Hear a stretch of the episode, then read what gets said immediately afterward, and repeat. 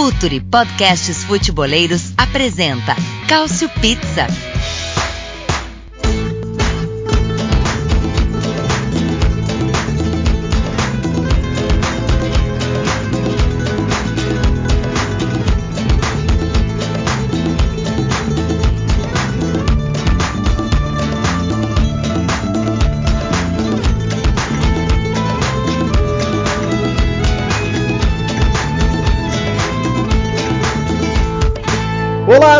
Todos muito bem-vindos ao Cautio Pizza número 69. O sugestivo Cautio Pizza chega depois de uma semana de atraso, por isso eu, Anderson Moura, já me antecipo aqui e peço desculpas. Na semana passada rolou aí um, um barata voa, um, uma briga de agendas, né? Um, rolou, rolaram alguns empecilhos, por isso a gente não conseguiu gravar, mas a gente chega com o fôlego recarregadíssimo para essa semana aqui, com a vontade redobrada.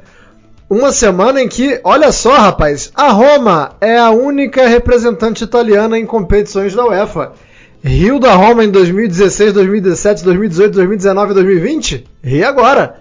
Ri agora que os homens estão na semifinal da Europa League. A gente vai falar bastante sobre essa classificação. Não terá um jogo fácil, não terá uma vida fácil na semifinal e caso avance, também não terá vida fácil na final. A gente vai falar um pouquinho dos outros times também, mais do Manchester United, que vai ser o adversário da Roma.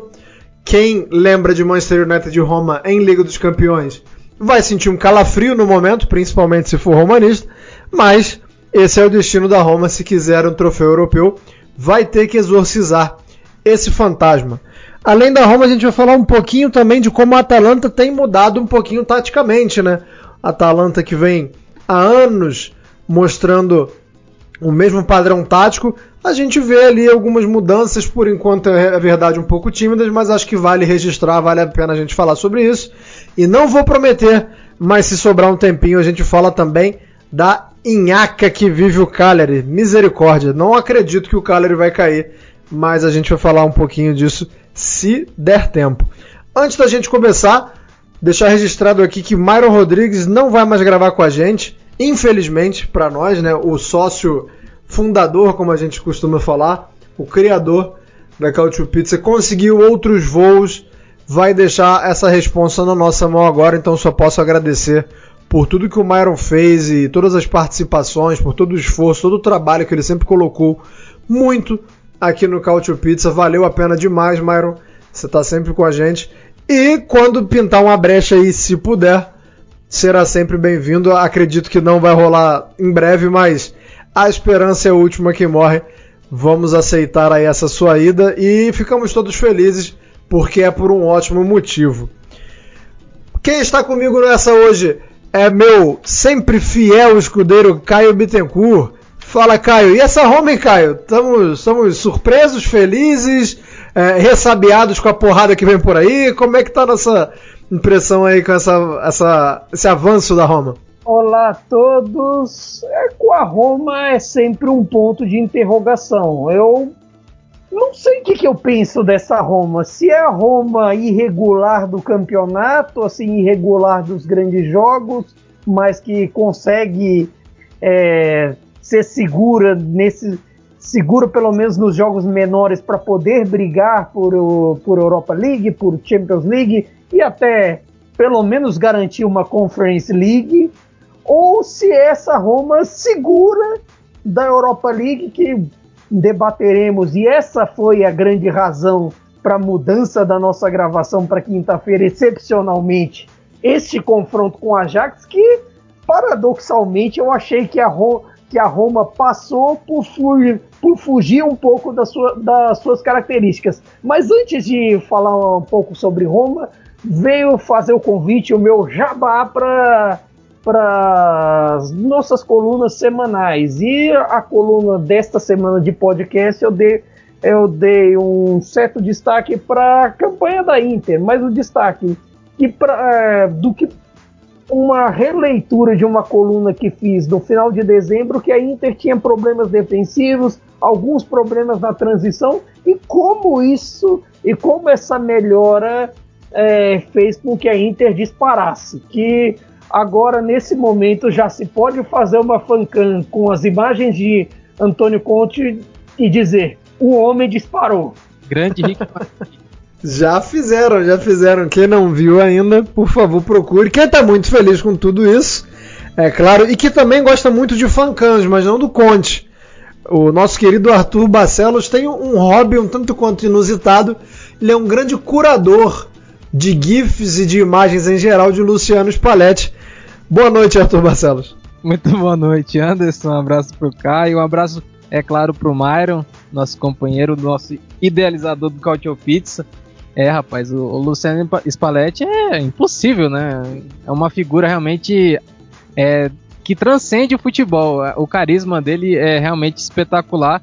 E, assim, não é, não é, que sou eu, né? A página, tem uma página espetacular no Facebook, inclusive. E aí esse arquivo vai estar tá em todo lugar. Tem no WhatsApp, tem no Twitter, tem no Facebook, é claro. Até no, no Instagram tem. É, enfim, Spalletti, inclusive, saudades. As coletivas, pelo menos, eram muito boas lá na, na Inter. Mas, pois é, o Antônio Conte, nunca critiquei. Essa que é a verdade. Jamais, jamais. Nunca chamou o cara de cabelo de boneca desgraçado. Não, isso nunca aconteceu. Delírios. Quem, quem vier falando isso, mentiu. Mas vamos começar então falando da Roma, gente. É, e, aliás, antes de falar da Roma, já que o Caio jogou o jabá dele da coluna lá no, no Filter, por favor, quem ainda não foi lá, quem ainda não apoia, quem ainda não chega junto, apoia.se barra Futuri para ler a coluna do Caio e ler as colunas da La Liga, de Premier League. É, tem muita coisa para o pessoal ler lá, não é só do futebol italiano. Vai lá que, que vale a pena.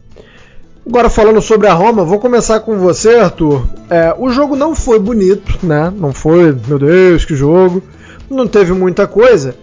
Mas foi assim porque a Roma quis ou não? É, é um mérito da Roma ter deixado esse jogo um pouco mais morno ou foi mais incompetência do Ajax? É, assim, por por estar tá atrás do resultado, eu esperava muito mais do, do Ajax, porque a gente conhece o talento que tem o time e é muito bem treinado pelo Ten Hag.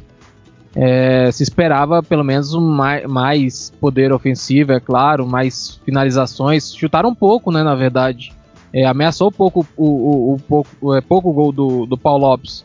Paulo Lopes, inclusive, acabou falhando tragicamente no, no gol da, do Ajax, que naquele momento ali eu putz, sai aquele erro, o Broby passa pelo Cristante, pelo Mantini como se fosse o Lukaku, e, e realmente existe essa, essa comparação né, entre o, o e o Lukaku, pelo, pela condição física né, deles, é, o Broby é muito jovem, é muito forte, lembra muito já o Lukaku lá do, do Anderlecht. É, eu lembro que no, no Sub-17 já o Broby fez assim, um carnaval em cima da, da, da Itália, foi realmente um pesadelo. E de novo, né, agora. Só que não teve continuidade, né? Tanto, aliás, o Ajax até fez o 2 a 0 né, com o Tadic, mas não, não foi regular o gol, acabou sendo anulado. E depois disso o time meio que não conseguiu manter a, a sequência. E a Roma, acho que tomando aquele susto, ela cresceu um pouco. Ela começou, é, subiu um pouquinho a marcação, ela melhorou um pouco ali o, o conjunto. E, assim, foi pouco, pouco tempo depois conseguiu o gol com, com o Diego, né? Então, acho que tem muito mérito também é, do que teve a reação, né? O time. E, assim, é, para mim é uma surpresa, porque não é exatamente uma surpresa para mim a Roma avançar, mas pelas circunstâncias que se deu, eu achei um pouco surpreendente sim, porque ela sai atrás daquele primeiro jogo, consegue aquela virada que eu não imaginava em Amsterdã, é, e tem todo esse jogo aqui que ela parecia que ia romar, mas não conseguiu, né? conseguiu foi vencer, é, aliás, avançar, né? Acabou empatando, mas avançou de fase e para pegar o Manchester United. Mas de qualquer forma, a Roma, é, ela, ela é estranha, né? Igual o Caio falou, ela tem muita irregularidade. Às vezes ela consegue ser muito competitiva, às vezes não. Ela perde jogos assim realmente inacreditáveis. Enquanto isso, a gente vai apreciando aí, vai, vai dando sucesso por enquanto, pelo menos na Liga Europa. É isso, vamos apreciando o trabalho de Paulo Fonseca. Caio, é, é uma pergunta um tanto quanto paradoxal a que eu vou fazer para você agora, porque é um time que quando a gente olha no, no, nos jogos, realmente é um time. É, você usou até a palavra segura, é uma Roma segura que dificilmente perde pontos para times menores e aí na Europa League e, e, na Série A principalmente. E pelo amor de Deus, não estou falando que o Ajax é menor que a Roma, mas é, na, na, Série A é, é, claro, é bem claro ali que existem duas Romas, né? Existe a Roma que enfrenta o Big Six, existe a Roma que enfrenta é, do oitavo colocado para baixo. É, mas, mas concordo que a Roma é um pouco segura. Só que como é que essa Roma é segura? É, é, principalmente levando em conta o, o, primeiro gol do Ajax hoje, o, a, a, primeira linha de defesa estava bem postada, né? Tava, não, não foi um buraco que foi achado, foi muito mais ali é, uma soma do, do, do, bom, do bom potencial físico do Broby com, com o Cristante um pouco lento. Então, como é que esse time que joga com três zagueiros, um deles sendo o Cristante, um deles sendo o Ibanhas, que de fato vem se desenvolvendo, mas ainda falha constantemente um time que não pode contar com o Smalling. É, hoje não teve o Smalling e o Kumbulá, por exemplo. É, a, que tem no elenco ainda o, o, o, muito contestado Fázio, que quase não joga. Mas como é que esse time consegue ser seguro com tudo isso que eu falei na defesa? É a pergunta de um milhão de dólares. Mas também é bem verdade que tem evolu a evolução do Ibanez já citada. Embora nos jogos grandes o Ibanez ele seja capaz de ser, por exemplo, como foi na ida, em que ele sai de vilão pelo pênalti que ele faz e o Tadic perde ao herói da, da vantagem com o segundo gol na Johan Cruyff Arena, como tem também, e teve também a boa partida do Mancini. Só que tem um porém até pensando em Manchester United.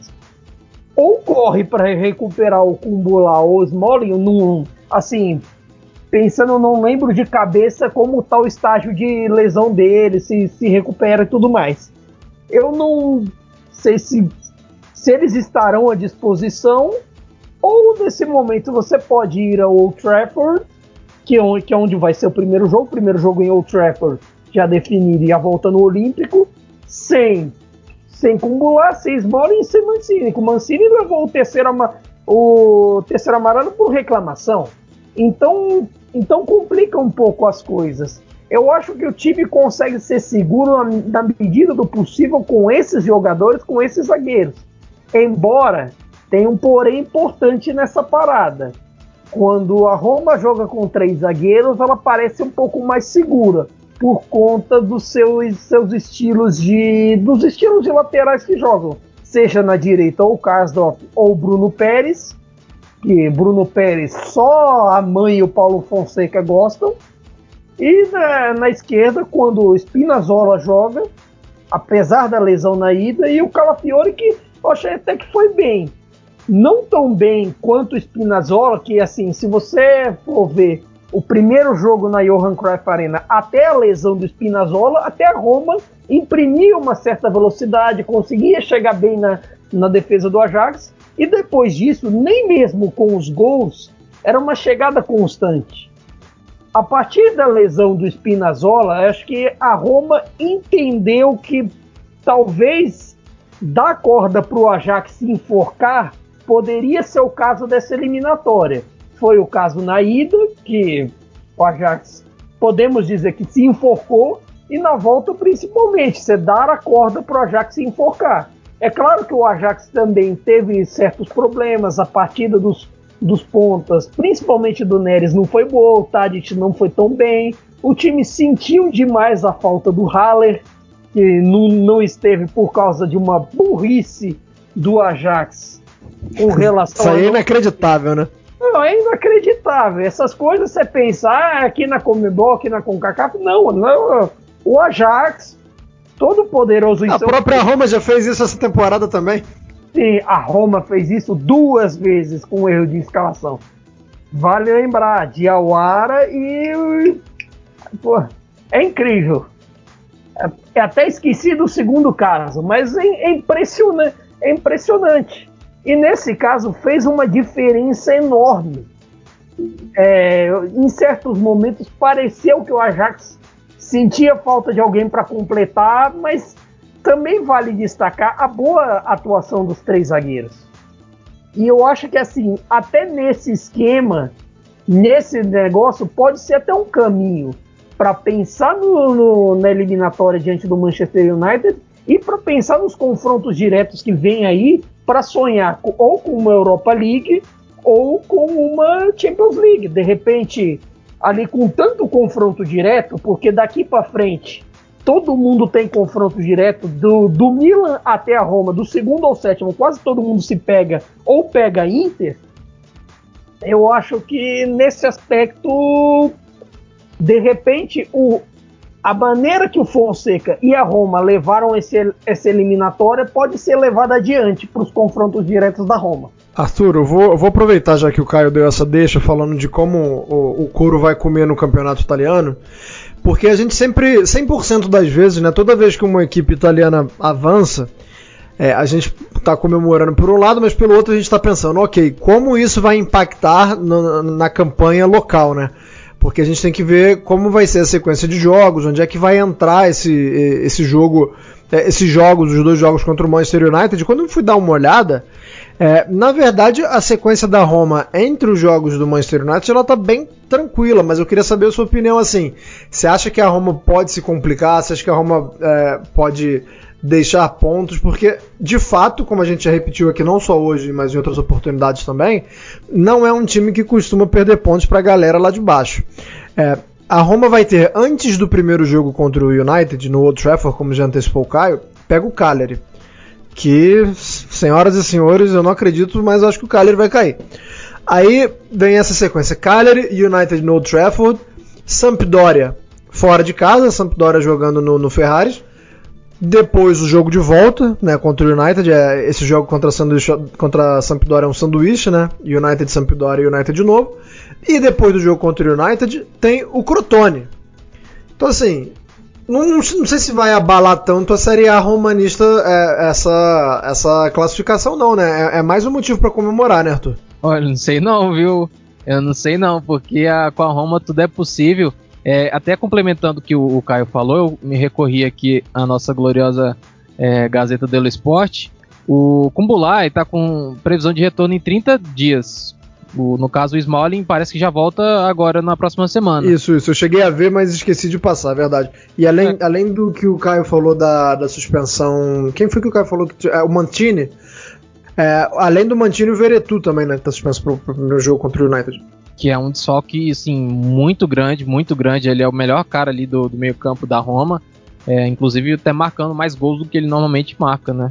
É, mas assim, falando sobre a Roma, Cagliari é, fez uma partida muito boa, vendeu muito caro a, a derrota lá para Inter. Eu não sei porque a Roma talvez até com tantos problemas é, no, no, grupo e é um grupo inclusive já muito pequeno pro, pro Fonseca, ele já tem que tem muito tem muita dor de cabeça para montar o time a cada semana, porque tem sempre muito desfalque, enfim, muitos problemas.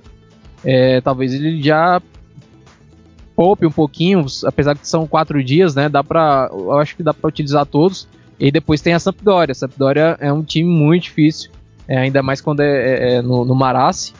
E depois o Crotone. O Crotone, não sei, né? Até lá, se ele vai estar tá vivo ainda, né? Na, na Série A. Eu acho que já, já não tá, na verdade, mas sei lá, esse time com Simi, com, com Messias, é sempre muito difícil, às vezes.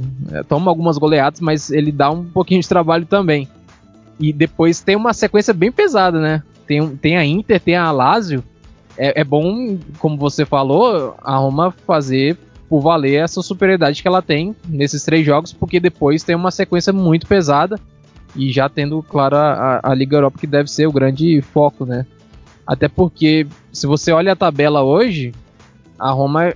Eu até fiz uma projeção duas semanas atrás, a Roma era a única da, do top 7 que não conseguia, é, pela média de pontos, chegar nos 70. Então a Roma, é, se ela quiser realmente é, mais uma vez estar na Liga Europa, a não ser que ela consiga ganhar esse título agora, ela vai ter que se superar, porque os outros é, também não vão perdendo, né? Aliás, Napoli e, e Lazio, para mim, estão crescendo, na verdade. Então, Sim. A, tem uma vida bem difícil, realmente. Todo, todo mundo ali de cima, infelizmente, é. pra Roma tá crescendo. Da oh, Juventus, da... Juventus Atalanta, Napoli, Lazio, ninguém tá deixando brecha. Pois é, os oito primeiros da, na última rodada venceram. Isso devia acontecer há algum tempo já, porque eu não lembrava. É, enfim, mas é cl claro que o grande foco vai ser a, a, Liga Europa e assim o Manchester United como que vai ser a postura do time, né? Porque também tá meio que largado ali no, na Premier League, então que eu não consigo acreditar que ele vai tirar essa diferença de 9 pontos pro City. Então eu acho que os dois vão focar, né, na Liga Europa. Vamos ver o que, que vai acontecer, mas eu acho que a, a Roma vai acabar realmente ficando no meio do caminho é, na Série A. Já, já inclusive nesse confronto agora do, do, próximo mês, porque a sequência é bem difícil. Eu acabei nem falando do que vinha depois do jogo, dos jogos contra o United, né? Porque como você falou aí, depois do Crotone vem só Inter e Lazio, né? É, é, essa parte eu, eu omiti. É, pensando agora um pouquinho no jogo contra o United já, Caio, é, a gente tem um, um, um, foco ali muito interessante quando a gente pensa no ataque da Roma, que é o seguinte: o Borra Maioral é o artilheiro da, da equipe na Europa League, e hoje o Dzeko, o vovô Dzeko, é, entrou no, é, no top 10 dos maiores goleadores da, da Europa League. Né? O Diego chegou ao seu 23 gol, igualando-se aí a grandíssimos nomes como Jupp Heynckes e Wagner Love, todos eles com 23 gols. É, como é que você vê, assim, o, o Diego claramente tem muito mais tarimba e, e, e, e, é muito mais jogador do que o Maioral, mas o Maioral vem num momento bom. Então, assim, você como tentando se colocar no lugar do Paulo Fonseca, Caio, como é que você decide entre o Diego, que é uma bandeira, que é um, um jogador histórico para Roma, e o Borja Maioral, que, que vem muito bem, né? É, inclusive superando muitas expectativas nessa temporada. Eu acho que essa questão vai ser resolvida com revezamento. Do mesmo jeito que está agora. Chega um jogo é o Diego, outro jogo é o Maioral, e no fim das contas eles vão resolvendo. No domingo, contra o Bolonha, já foi o Maioral resolvendo. O, hoje, quinta, que estamos gravando o podcast, Diego resolvendo. Enquanto tiverem os dois ali, nenhum problema. Mas eu acho que para este tipo de jogo com o Manchester United, por ser na Inglaterra, inimigo íntimo dele desde os tempos do City, de repente o Diego é um pouco mais certo, até por conta da experiência, por conta do talvez do estilo de jogo que a Roma vai imprimir por lá porque de, o Maioral é para um estilo de jogo um pouco mais móvel, um estilo de jogo em que a Roma precisa uh, ditar mais o ritmo da coisa, é, ter mais movimentação, que era o caso de, por exemplo, para citar os últimos jogos do campeonato, com Sassuolo e com Bolonha. E não creio que, assim, pelo menos à primeira vista, não creio que vá ser esse o caso diante do Manchester United. Embora você não veja no Manchester United um estilo tão fluido como é o caso do Ajax, como é o caso até para comparar do campeonato do que vem por aí, até da Atalanta, por exemplo.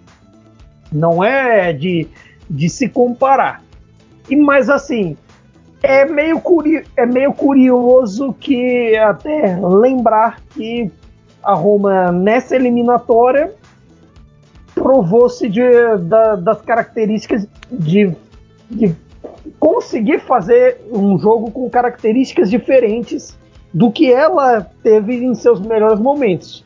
Porque é um, nos melhores momentos da Roma no campeonato, na Europa League, é um time que ataca bem, é um time fluido, um time que vai bem pelas pontas, que vai bem pelo meio. E dessa vez, é, como diria o outro, soube sofrer. Verdade. Verdade. E quem diria, né, que a Roma ia saber sofrer. Geralmente a Roma só sofre sem saber mesmo, né? A Roma, na, na parte de sofrer, ela vai bem, mas sem saber. É, eu falei que o Maioral é o artilheiro da Roma no, na, na, Europa League, mas na verdade ele é um dos artilheiros da Europa League, né? Ele vem com sete gols ao lado do Pizza, do Benfica, que já deu tchau. O Yazid do Lille, que também já deu tchau. Mas está sendo seguido de perto ali pelo Gerardo Moreno, do Villarreal, e pelo Paco Alcácer também do Villarreal. Os dois têm seis gols. Vamos ver se o Maioral vai terminar aí como artilheiro da Liga Europa ou se vai ser ultrapassado. Agora, para fechar a conta aqui e passar a régua sobre a Roma, é, a gente sempre fala que a Roma é azarada, né, gente? Mas olhando os dois confrontos e, e vendo, e principalmente o primeiro jogo, em que o Ajax martelou e, e, o Paulo Lopes fez uma grandíssima exibição, Dá para dizer que enfim a Roma teve mais sorte que alguém? É uma pergunta simples, não, não precisa se alongar muito, mas é só porque o folclore da Roma é, é, é conhecido, né? Principalmente para quem acompanha o futebol italiano já já tá mais do que acostumado com a famosa romada.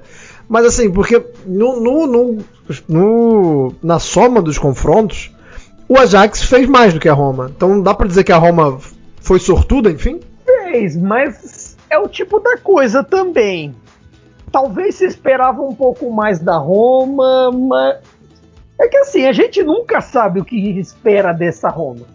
A gente sabe que, é, que a Roma é capaz, que mesmo tendo seus problemas, suas limitações com o elenco e, e alguns pontos fracos, a gente tem noção um pouco da capacidade, principalmente individual de alguns atletas. A gente olha para o Zeco bem, a gente tá olhando pro Pellegrini bem, pro Borja Maioral, pro Mkhitaryan, que embora tenha voltado de lesão, não tenha voltado ainda no ritmo que ele tava, mas olha bem. Então, é um pouco disso, mas a gente sempre olha com ponto de interrogação ponto de interrogação, porque chegou na hora dos grandes momentos nesse campeonato e o time perdeu. Até vale dizer assim que talvez o jogo com o Manchester United seja assim. Alguns podem olhar meio assim, talvez até de não final antecipada, mas o confronto que dali sai o campeão, mas ao mesmo tempo você não consegue confiar tanto na Roma. A Roma não apresenta certa confiabilidade como até comparando equipes à frente, como apresenta Lazio, como apresenta Atalanta e até como já apresentou o Milan. Nem digo Juventus e Napoli, porque os dois são a montanha russa de atuações. Eles são capazes de, de tudo nos seus melhores dias, mas nos piores dias. Então, é complicado. Mas eu digo também que Romada é um conceito superestimado. Entende? e aí, Arthur, é, é, a Lucky Roma essa aí? Fortunata Roma? É, assim, porque apesar de, de o Ajax ter tido mais chutes e tudo mais, mas eu acho que a Roma também teve o mérito dela, porque foram muitos chutes, mas nem sempre foi com muito perigo. É claro, no primeiro jogo o Paulo Lopes realmente fez uma partida muito boa. Mas né, agora, na, nesse jogo da volta, nem tanto. Ele nem trabalhou muito assim mesmo, não. É, é claro que tem um pouquinho de sorte porque é Roma. Mas assim, é, até falando um pouquinho sobre o Borra Maioral e o, e o Dzeko, assim, emendando um pouquinho sobre, sobre eles, eu, eu acho que o Fonseca ficou até me devendo um pouco, porque eu tinha expectativa de ver os dois juntos. Mas é claro que é, por conta de ser um ou outro, né? Não tem uma alternativa para jogar de centroavante. Eu acho que ele acaba poupando, né? Então, um, um, pouco os dois. Mas eu acho que eles se complementam muito bem, talvez num jogo assim apertado contra o Manchester United, talvez dê para usar. O, o, dizer que é muito completo, né? Um jogador vai muito além de, de marcar gol, então ele produz muito. E o Borra Maioral, um cara que abre muito espaço também, né? Então, é, eu acho que eles se complementam bem ali na frente. Tem o Mkhitaryan, é claro, também que talvez seja o melhor da temporada da Roma, enfim, mas acho que é isso mesmo. É boa lembrança sua do Mictarian, deu até uma caidinha, mas é porque o que ele jogou no finalzinho do ano passado e no começo do ano era muita coisa, né? Se não caísse, benza a Deus. Normal que ele tenha tido essa, essa pequena queda, mas o, olhando a temporada em geral como um todo, vai muito bem mesmo o Mictarian. É, para quem quer acompanhar e para quem quer se lembrar, a Roma joga contra o Manchester United o primeiro jogo no Old Trafford no dia 29 de abril, os dois jogos quintas-feiras, né? no dia 29 é, contra o United em Old Trafford e a volta no Olímpico de Roma no dia 6 de maio. Agora, saindo um pouquinho da Europa League e indo para a Série A de volta, é, a gente vai falar um pouquinho de como a Atalanta está tentando se reinventar ou tentando pelo menos ganhar uma variação é algo que está acontecendo com um pouquinho mais de recorrência. É, não foi, não é alguma coisa que, que sempre aconteça no início dos jogos, né? O Gasperini não está armando a equipe desde o começo é, sem ser com os três zagueiros, embora tenha acontecido uma vez, a gente vai falar um pouquinho mais daqui a pouco. Mas a gente começa a ver uma Atalanta mais. É, um, um Gasperini, digamos assim, com a mente um pouquinho mais aberta. É, vou começar com você, Caio. É, a saída do Papo Gomes ela tem alguma coisa a ver com essa mudança? Ou não tem nada a ver e isso aí já são águas passadas? E por caso do Papu o Gasperini já tem ali sempre de acordo com o adversário ele já vai sempre entre o Pessina e o e o Passalic é, mas queria saber se você acha que tem alguma coisa a ver ou se não tem.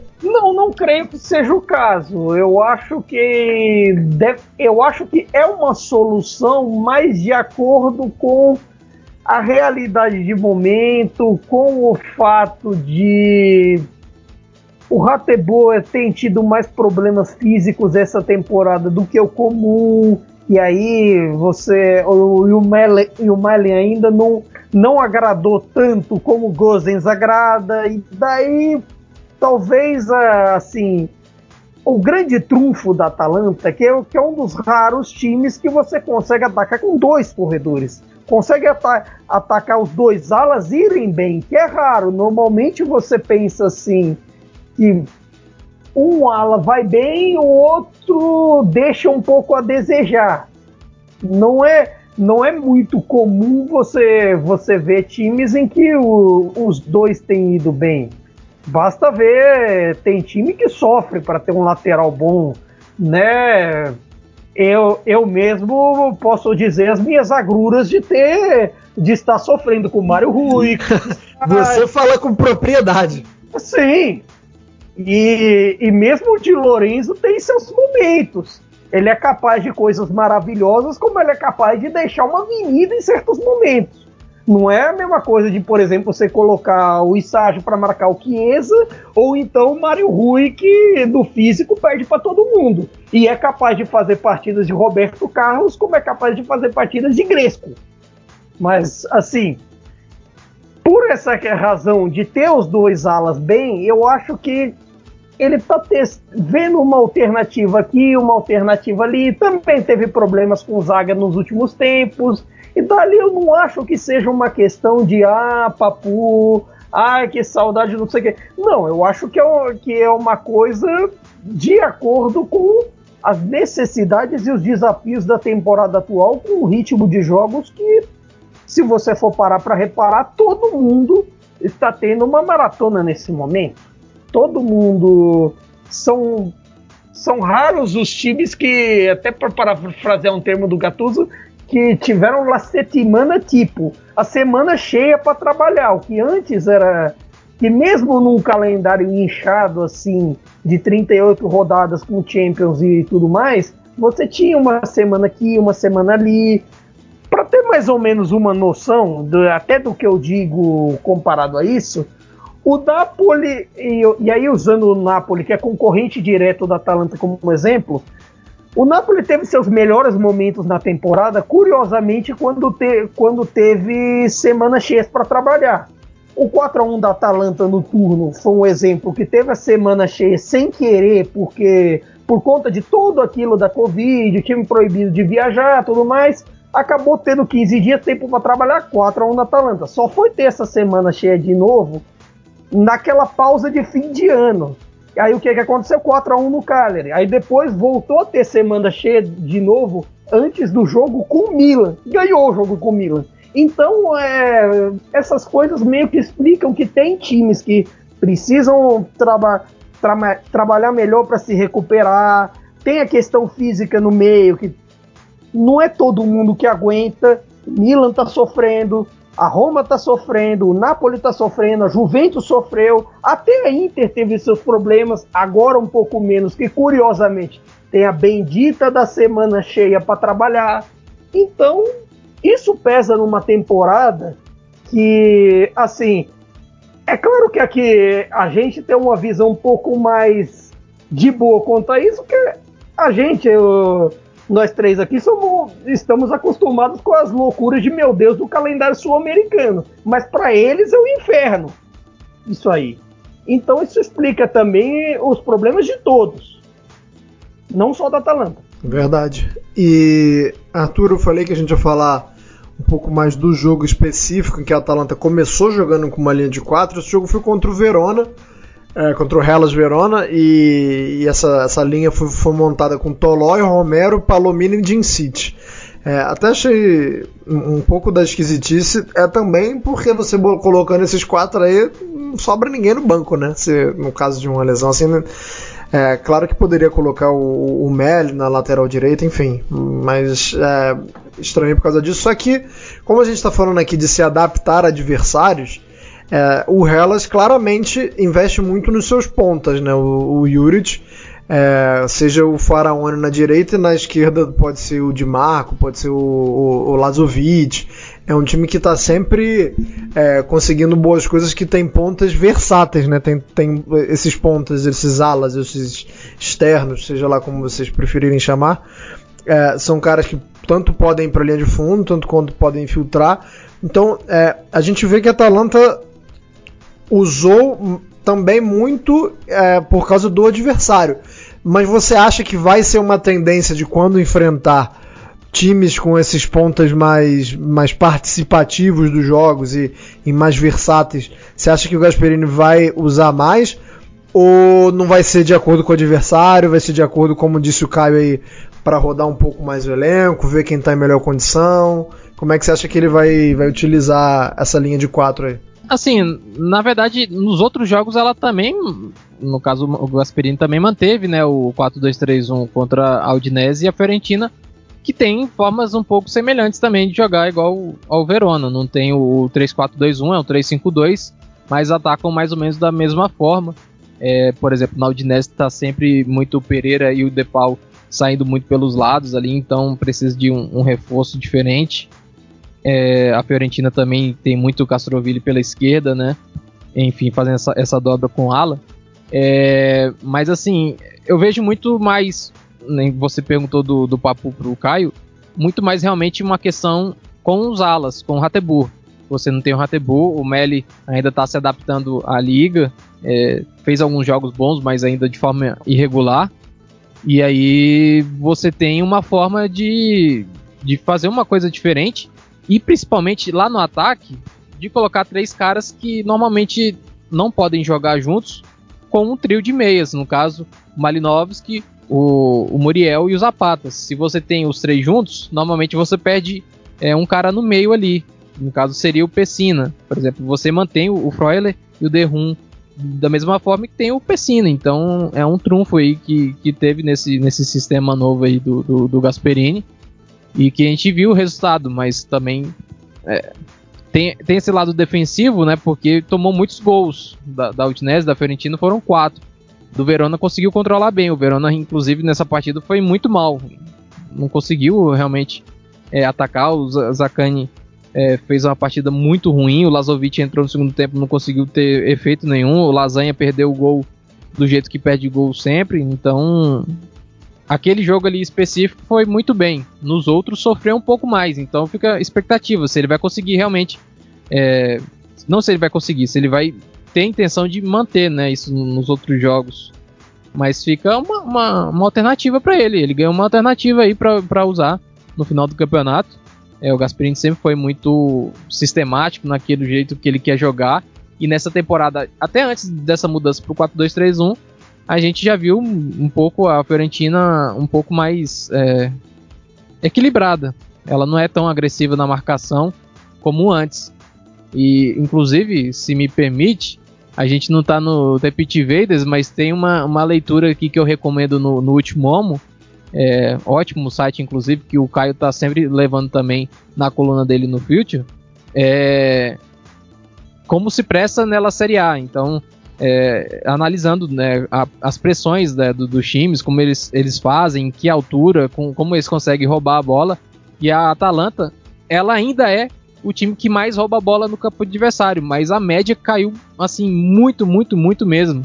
E acho que isso é um pouco do reflexo, não só da pandemia, com todos os problemas que tem no, nos jogadores e tudo mais, a preparação física é ruim, não é do jeito que a Atalanta está acostumada a fazer. É, mas de qualquer forma, impacta também é, nos gols que estava sofrendo, na, nas falhas que estava fazendo, né? Então o, o Gasperini, não só pela questão física, mas também uma questão tática, ele tá um pouco mais maleável, né? Acho que você fechou com chave de ouro aí. É, é, é, até um pouco mais didático e mais fácil de entender que se você começa a não pressionar tanto mais lá em cima, é, talvez em algumas oportunidades seja melhor você ter um homem a mais nessa última linha, já que sua pressão lá em cima não está surtindo tanto efeito. Grande recomendação você fez, Arthur, e, e, e, e fecha muito bem para a gente procurar entender. Agora, para fechar esse assunto, é, a gente sabe que o Hatteburg, como vocês falaram, não está vivendo uma boa temporada por conta de lesões. O Mel fez bons jogos, é verdade, mas não foi uma Brastemp, como diria o outro. Só que vocês não acham que esse esquema com quatro homens ele tá matando o Gozens, não? Até porque, é, vou falar aqui pessoalmente sobre o Gozens. É, primeiro, para elogiar e dizer que no meu Ultimate Team no FIFA ele tem sempre vaga. Tô sempre levando ele, boto ele para correr ali do lado esquerdo, o homem corre mais. Que notícia ruim. Mas também vou cornetar o Gozens aqui porque, porra, jogador que lança autobiografia com a carreira em andamento, pelo amor de Deus, né, bicho? Pô, o que, que você quer, meu irmão? Ninguém vai comprar, você tá jogando ainda. Você não acabou a sua carreira, sem continuar. Quando acabar, opa, pendurei a chuteira, vou lá escrever o livro. Aí sim, aí vale a pena. Eu vou comprar o livro agora para daqui a pouco você lançar outro com outras coisas. Não vale a pena. Tenho ojeriza, tenho repulsa a jogadores que lançam autobiografia no meio da carreira. Ou qualquer profissional que, que, que lança autobiografia no meio da carreira. Primeiro encerra, depois escreve. Mas enfim, feito o desabafo. Vocês não acham que teve uma queda muito brusca de rendimento do Gosens a partir do momento em que, em que a Atalanta começa a jogar com esse esquema? É, foi um reflexo direto da mudança de esquema ou entra aí também tudo que o Caio falou de. de é, é, é um dos caras que menos roda, né? É um cara que está sempre jogando, então. E, e, é um cara muito físico. Queria saber. A, a pergunta vale para os dois, mas eu vou começar com o Caio. Eu, eu acho que tem um pouco de tudo. Tem um pouco dessa questão física, tem um pouco da questão física do Ratebor, até pela, por ser pela Atalanta essencialmente atacar com os dois, essencialmente. É claro que também vale dizer que nos últimos tempos houve experiências por ali, até tipo em certos momentos do jogo em que a Atalanta volta ao esquema original, o Malinovski teve por ali. Vale até dizer isso. Mas é na direita e na esquerda, né? Na... Exatamente. Tem essas, eh, tem essas variações. Então, eu acho que pode ser uma coisa física, como pode ser a própria ausência do Rategor.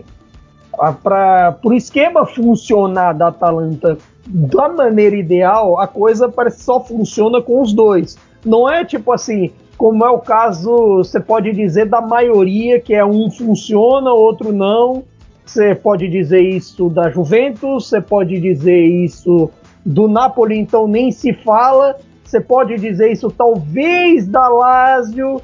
Tudo bem, da, da Inter e do Milan você pode dizer que os dois, os dois lados andam funcionando. É, seja no Milan, seja quando joga, quando joga Calulu, como foi o caso contra o Parma, quando joga Calabria e principalmente Theo Hernandes, que é fantástico. Na Inter, então, nem se fala o que Hakimi anda, anda jogando de um lado e até as, outra, a outra, as outras variações pelo outro lado. Mas dito isso, eu acho que é uma questão tática. E se você colocá-lo Gozens como lateral numa linha de quatro, acaba por limitar um pouquinho ele. E nesse caso, o melhor do Gozens está na metade de cima do ataque, na, me, na metade ofensiva. Na, não na metade defensiva. Se ele fosse um lateral mais defensivo, poderia ser o caso. Então, lateral eu acho que limita um pouco o, o Gosens. E aí, Arthur? É, o Caio foi no ponto certo aí para mim, porque é uma questão posicional mesmo. E, e, assim, é claro que um lateral numa linha de quatro ele pode atacar por dentro e tudo mais, mas é que se você vê o time da Atalanta, é ele lá do lado esquerdo ele tem o Muriel, que é um cara que sempre gosta de pegar a bola ali na intermediária, então ele já não é um cara que vai dar amplitude, então é, o Gozens tem que fazer esse papel. Então, ali atrás, por exemplo, na direita você tem o Derrum sempre é, fazendo aquele movimento muito parecido que o Zanetti fazia na Inter do, do, do, do Mantini e do Mourinho cobrindo ali a lateral direita, permitindo que o Tolói, por exemplo, sempre chegue na frente. É, e não tem esse cara na esquerda, o Freuler não faz isso, ele, é, ele precisa estar tá mais ali no meio, né, conectando todo mundo, né. Então, fal, falta um pouco essa cobertura para permitir que o, o Gosens é ataque mais a área. Então é uma questão posicional mesmo que eu vejo. Ele não tem tanta liberdade para fazer o mesmo movimento que ele fazia como quando ele era, era um ala, né? O Caio falou Kimi, é. o, o Darmian tá fazendo gol, né, cara?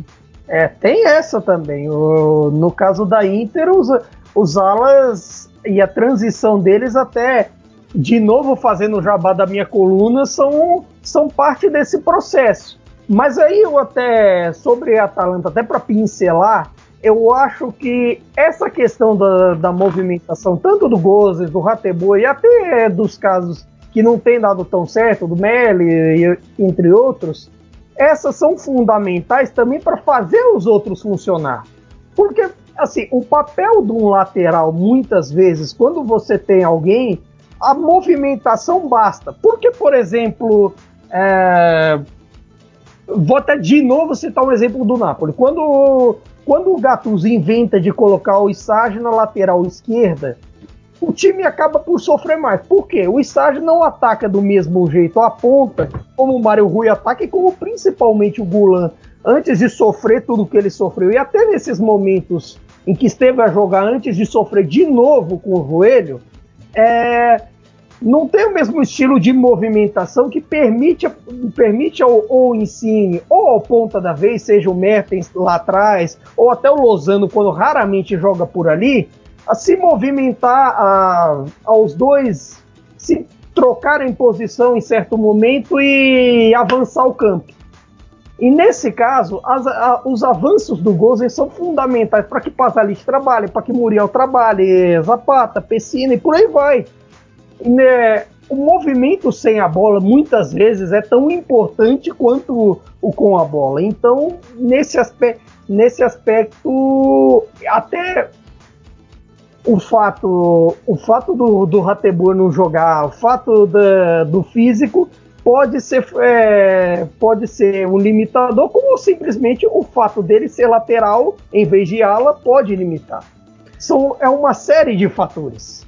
É, a, a, lesão do, a lesão do Ratebur de fato é determinante. Pode, pode finalizar, Arthur, desculpa. É, imagina, é, por exemplo, tem o Ratebur lá na, na direita Ninguém vai meter essa bola na área pro Gozes lá no segundo pau agora, porque o Tolói não tem essa característica. O Malinovski também ele não é, ele tem qualidade para fazer isso, mas eu pessoalmente não, não me recordo agora dele fazendo isso com regularidade. Não, muito mais provável ele tentar puxar a jogada pro interior e sentar o Amamona. Soltar a canhota que ele tem que realmente é fenomenal, ou então um dois ali, né, com Zapata, enfim é, é, realmente também é uma, é uma situação que não é gerada pro Gozens fazer, né? Então é, é, é uma outra coisa que limita também é, em relação aos números dele. Já sou viúva do casal Rategozens. Não, não, não, não estou satisfeito, não estou feliz com esse final de temporada. Volta logo o Rateboer para alegrar o Gozens de volta. Sobrou um tempinho. Eu tinha falado que se sobrasse um tempo a gente ia falar do Cagliari. Engraçado, né? A gente tá falando de um time que tá com variação, que tá tentando coisas novas. Inclusive, a gente tá falando aqui da, das mudanças que a Atalanta sofreu e, e, que vem sofrendo timidamente. Mas é um time que das, das últimas 10 rodadas da Série A venceu 8. Agora teve um outro time que tá passando por mudanças e passou por mudanças, mas não consegue melhorar, não consegue reagir. Na verdade, teve uma pequena reaçãozinha ali o Cagliari quando chegou o, o Semplitch, né, com a, com a troca de treinador, assim que ele chega, o Cagliari vence o Crotone e o Bolonha, aí você pensa assim, poxa, que bom, até que enfim, né, um elenco desse não merece estar embaixo. E aí começou a descer a ladeira de novo. É, vou começar por você agora, Arthur, estou sempre começando com o Caio. O Cagliari, ele, ele tem feito não vou dizer bons jogos, mas pelo menos jogos dignos e jogos duros, como você mesmo citou no começo do programa, fez com a Inter. Mas o que, que adianta, assim, tá sempre fazendo esses jogos assim, dignos e não conseguindo nada? É, aí já é uma questão muito mental, é a, é a, famosa lá, o famoso azar de rebaixado, o elenco, a gente encheu uma bola de um elenco que não era tão bom. O que, que acontece, Arthur? Eu acho que é um conjunto de fatores também, porque tem muita coisa errada que foi feita no, no Carly, começando pelo planejamento inicial que foi contratar o Eusébio de Francesco. E agora o Semplitz chega, é um ótimo treinador, conseguiu arrumar um pouquinho o time, mas ainda carrega problemas do passado. O Cagliari, por exemplo, defende muito mal, muito mal mesmo. E aí você consegue melhorar um pouquinho ali a organização do time, mas mesmo assim ele tá acostumado a falhar. Eu acho que é uma questão até às vezes mental. É, e aí perdeu ainda, por exemplo, o, o, o Crânio, né? Ele não, não, jogou, por exemplo, contra a Inter, apesar de que o reserva dele, o Vicário, fez uma partida muito boa também. Mas é, é um líder também ali da defesa, um cara que está sempre orientando o pessoal e tudo mais. É, mas de qualquer forma, é, eu acho que é um time muito instável na, atrás e até por isso não consegue compensar na frente é, com os gols. Até porque o, a gente vê essa queda do, do Kyle, também é uma queda do João Pedro. Ele não consegue fazer os gols que ele estava fazendo dois, três anos atrás, né? Até na temporada passada também. É, caiu muito, né? No, em 2021, na verdade. Ele tem muitos gols já nessa temporada, mas em 2021 não são muitos. E tudo isso faz muita falta também para um time que precisa vencer. Não adianta jogar bem, fazer uma partida ótima contra a líder se vai perder depois no final do jogo. Tem que ganhar os jogos é, é até uma, uma coisa que eu comentei depois do jogo da Inter e teve uma repercussão até muito grande. Eu acho que todo mundo concorda mesmo que o cara ser rebaixado é bizarro, porque é um elenco assim realmente fantástico para um time que tinha potencial para estar tá ali junto com o Sassuolo e com, com o Verona. É, disse o Leonardo Bertozzi hoje no nosso grupo lá no WhatsApp que quem entra não sai, por isso que ele tá lá, ainda não tá aqui gravando com a gente, mas tá lá no grupo do WhatsApp que a gente zicou, né? Que a gente. O Cautio Pizza. podcast tem o poder. É, que, a, que a maldição do Cautio Pizza está impregnada no Cagliari, segundo. Edição número 1, um, com o com o Myron, com o Nelson, inclusive o Nelson anda sumido, enquanto o Bertozzi e o Myron já não podem mais, por causa dos compromissos profissionais, infelizmente. Mas pelo menos Nelson Moreira, todo mundo parece que é, sei lá, tem uma aura negativa isso aqui, pelo Os caras estão com vergonha, porque toda vez que eles vêm aqui e falam bem de alguma coisa, é, apodrece, aí os caras não querem mais se comprometer, né? O, Pô, porque... É, é, com, é, complicado esse negócio. Mas sobre o cara, eu, eu, acho, eu acho até um ponto interessante para notar dessa zona de rebaixamento. Tudo bem que o Crotone anda sofrendo tudo mais, assim, o Crotone, de certa forma, já era esperado. Vale destacar a valentia do Crotone, a valentia do confronto com, com o Spezia, que foi bom, até valentia do, dos confrontos com o Lazio, com o Napoli, que, que vai buscar empate, que, é, que tem jogado bem, as boas atuações do Unas, do Cime e tudo mais. Só que Cagliari e Parma tem um ponto em comum. Os dois pecaram por, acredite, por mudar, por serem os únicos a mudar num contexto em que é difícil mudar. Eu estava falando, falando minutos atrás da, da questão que até do, do que, era principalmente o Gattuso, um dos que reclamavam de não ter, de não ter semana cheia para trabalhar, de não trabalhar como se quer. Até que ponto para para Liverani, para Di Francesco, e aí voltando é, e até explica o fato do Carter ter voltado às origens defensivas com, com o Semplit e o Parma ter trazido o Daversa de volta, até que ponto essa transição que Cagliari e Parma queriam no começo da temporada não foi dificultada por essa falta de treino, por essa falta de, de tempo para trabalhar, por mais que Cagliari e Parma não, não tenham semanas europeias não estão jogando na Europa como a turma do Big Seven tá. Mas o tempo de recuperação pesa para eles e de certa forma virou uma bola de neve para os dois. Virou uma bola de neve e chegou num ponto que o Cagliari está a 5 do Toro que depois que trouxe o David Nicola deu uma reagida legal e assim, e, e o Toro tem um jogo a menos, tem um jogo a menos com a Lazio uhum. para fazer. De repente o Toro o Toro ganha esse jogo e a distância vai para 8 e vira uma coisa vira uma coisa que não é que fica difícil de recuperar nesse estágio do final do campeonato. Ô Caio, já que você está falando dos outros times, eu já vou, vou jogar uma pergunta para você pelo seguinte: é, o Cagliari é, é, ele tem uma sequência agora de dois jogos que eu, eu, tenho uma opinião sobre esses dois jogos, não sei se vocês compartilham. É, o Cagliari pega o Parma em casa, né, já que a gente está falando tanto que tem essa, essas similaridades entre os dois e, e, e os dois estão no mesmo barco que está afundando. o Cagliari pega o Parma em casa e depois a Udinese fora. A Udinese estava indo bem e piorou de novo, né? É, é, inclusive, a gente pode falar isso da Udinese toda a temporada, né? Que tem momentos muito bons, momentos ruins. O Cagliari então tem uma chance aí de fazer seis pontos. Se não fizer, já pode decretar. Já, já caiu o Cagliari se não conseguir. Eu não, eu não digo nem seis pontos, mas vamos lá, quatro, vamos, vamos, vamos tentar é, não ser tão otimistas assim. Se o Cagliari conseguir menos de quatro pontos, já que você citou aí que está a 5 do Torino, e o Torino com jogo a menos, é, com essa sequência é, aparentemente favorável, se o Cagliari não conseguir pontuar, já era, porque depois o Cagliari pega Roma e Nápoles. Então, assim, é, é pontuar agora. Se não conseguir, já era? Tem um pouco disso, mas também tem que secar a galera. Tem que ficar secando um pessoal. Você tem que secar Toro, você tem que secar o Benevento, secar a Fiorentina, que apesar, apesar do Vlaovic, parece que parece que ultimamente de, é, gosta de ser puxada para baixo, a Fiorentina é impressionante. Você tem e, e talvez até secar Genoa ou Spezia. Numa dessas, de repente, os dois precisam pensar isso. Só que é o tipo da coisa também. Cagliari e Parma vai ser aquela briga de foice é um querendo forçar o outro. Acho que quem perder disso daí é, vira um caminho sem volta.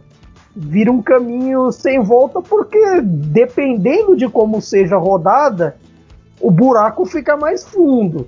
O, o mental de quem ganha um jogo desse vai, opa, quem sabe dá quem perde já se afunda no buraco. É, é, porque assim, olhando a tabela do Parma, eu sinceramente e, e infelizmente para minha tristeza, eu acho que já não dá mais pro Parma. É, isso a gente vendo assim quem são os, os, os, próximos adversários.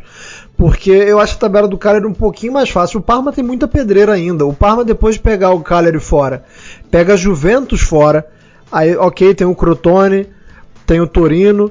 Aí depois vem uma sequência Atalanta, Lazio e Sassuolo e, e, e termina o, camp o, campeonato contra a Sampdoria. Então, assim, eu acho que o Parma já foi. Pra, na minha opinião, o Parma já foi. É que tem um porém. Eu acho que, assim, agora começou naquele estágio do campeonato que, mesmo jogos que parecem simples, mesmo jogo entre aquele pelotão do Sassuolo. Ah, sim, sim. Tem, tem, isso também. Entre isso. o pelotão do Sassuolo e talvez. Vá lá. É a fase Genoa do campeonato, né? Aquela fase que o Genoa começa a jogar.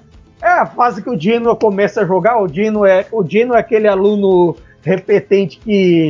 Isso, deixa tudo pro quarto bimestre. Até o terceiro bimestre vai na vagabundagem, começa a tirar 10 do, do quarto bimestre e se salva.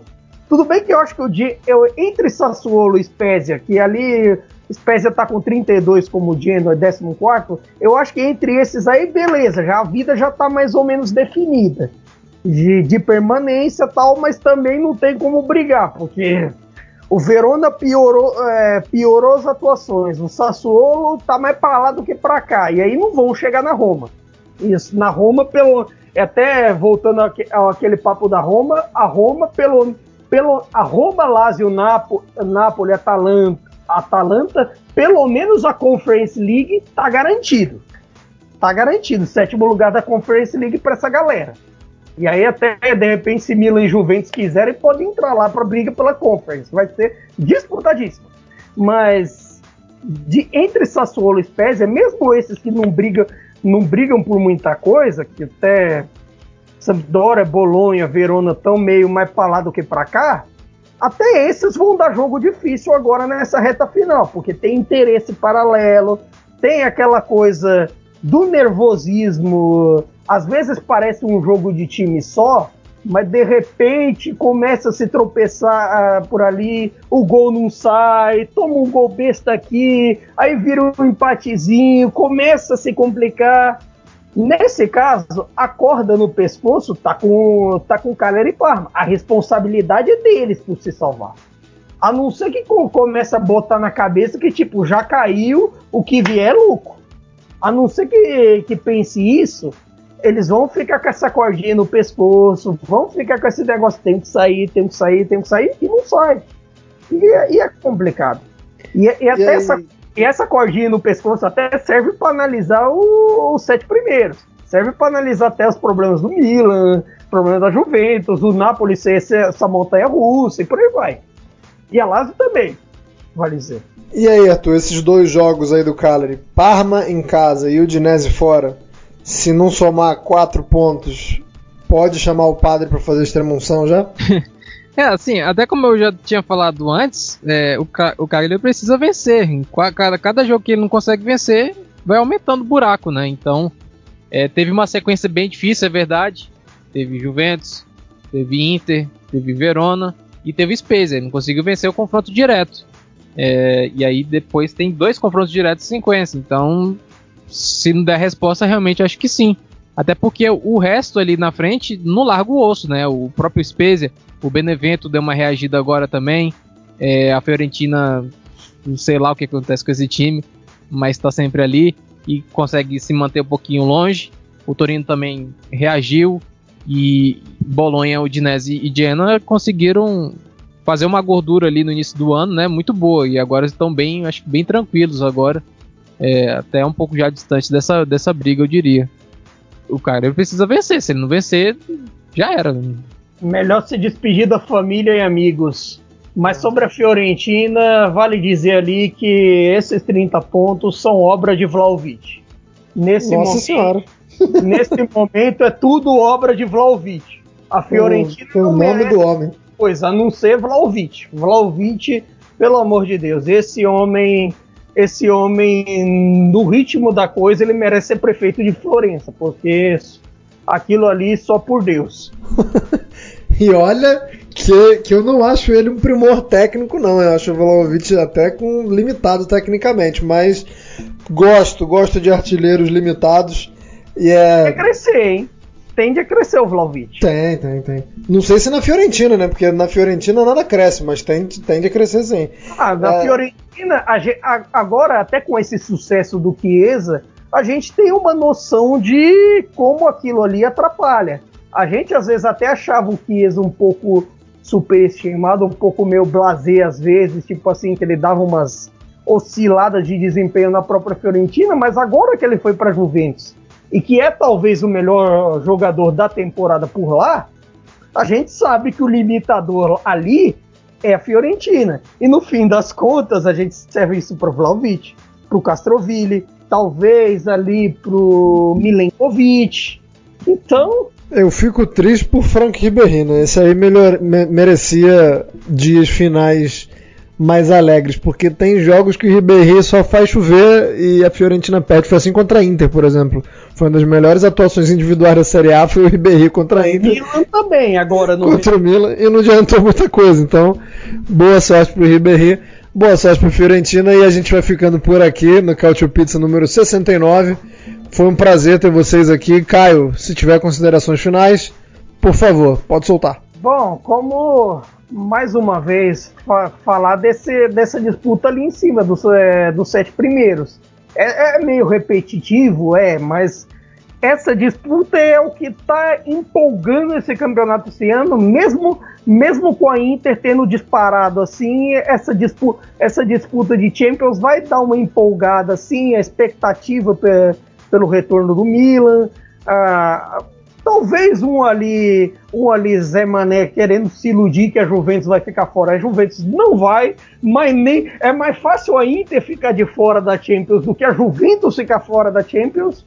E todas aquelas oscilações é, do Napoli, da Lazio e da Roma mas, e da Atalanta que não oscila. Então é, fica essa expectativa. Quem vai tropeçar dessa vez? É, como vão ser os confrontos diretos que vêm daqui para frente, que, é uma, que são a grande expectativa, são a grande razão de audiência, a grande razão pela, é, pelo que as pessoas andam assistindo o campeonato, que vem falar com a gente nas redes sociais, que ouvem esse podcast. Muito obrigado pela audiência, vale dizer. E destacar também lá, lá, emba lá embaixo. Bom, é, temos muitas coisas a dizer das próximas edições. Um grande abraço a todos. É isso. Arthur Barcelos, quando a gente voltar daqui a duas semanas, estaremos todos cantando e dançando ao som de O Homem Disparou mais uma vez ou não? Quem dera, né? Tomara que sim. É, lá com a polícia se nevar. É... Mas não disse, que, não, não disse qual homem, né? O homem vai disparar, mas será que, que estamos falando da mesma pessoa? Eu espero que seja assim, o mesmo que eu tô pensando. É, aliás, foi bom uma, uma, edição que a gente não falou de Cristiano Ronaldo e Juventus. Foi bom essa edição. Um abraço De certa forma eu falei, porque eu disse que, Chiesa, que o Chiesa é o melhor jogador da temporada. Aí alguém vai pegar e dizer, vai, vai fazer alvo com a minha cara. É, agora, dessa, dessa vez é bom, os alvos vão todos para mim. E é, e é, e é isso que eu quero. Já que, já que o Myron infelizmente não está mais, inclusive eu faço essa mensagem dizendo que ficarei com saudades deste homem por aqui. É, e, não, e não terá os, os haters, de, eh, os, os amantes de Ibrahimovic atirando dardo nele. Agora os dados venham a mim. Um abraço a todos. Valeu então, gente. E a gente está gravando quinta. Talvez nem dê tempo de você ouvir esse recadinho final. Mas no domingão, dia 18, tem um baita jogo já. A gente está falando aí um pouquinho dessa parte de cima da tabela.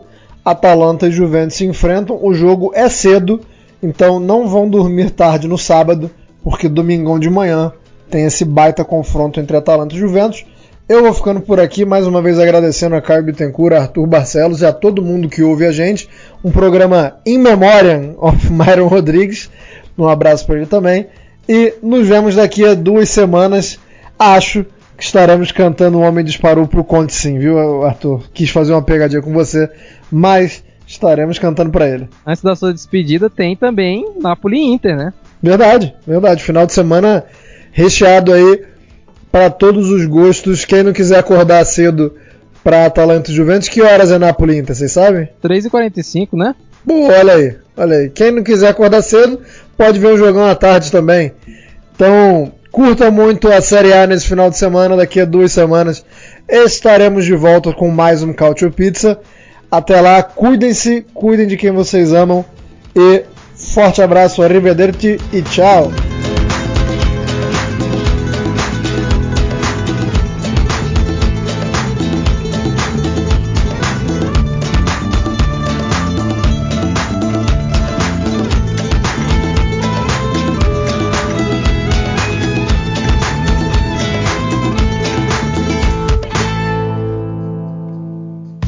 Futuri apresentou Cálcio Pizza.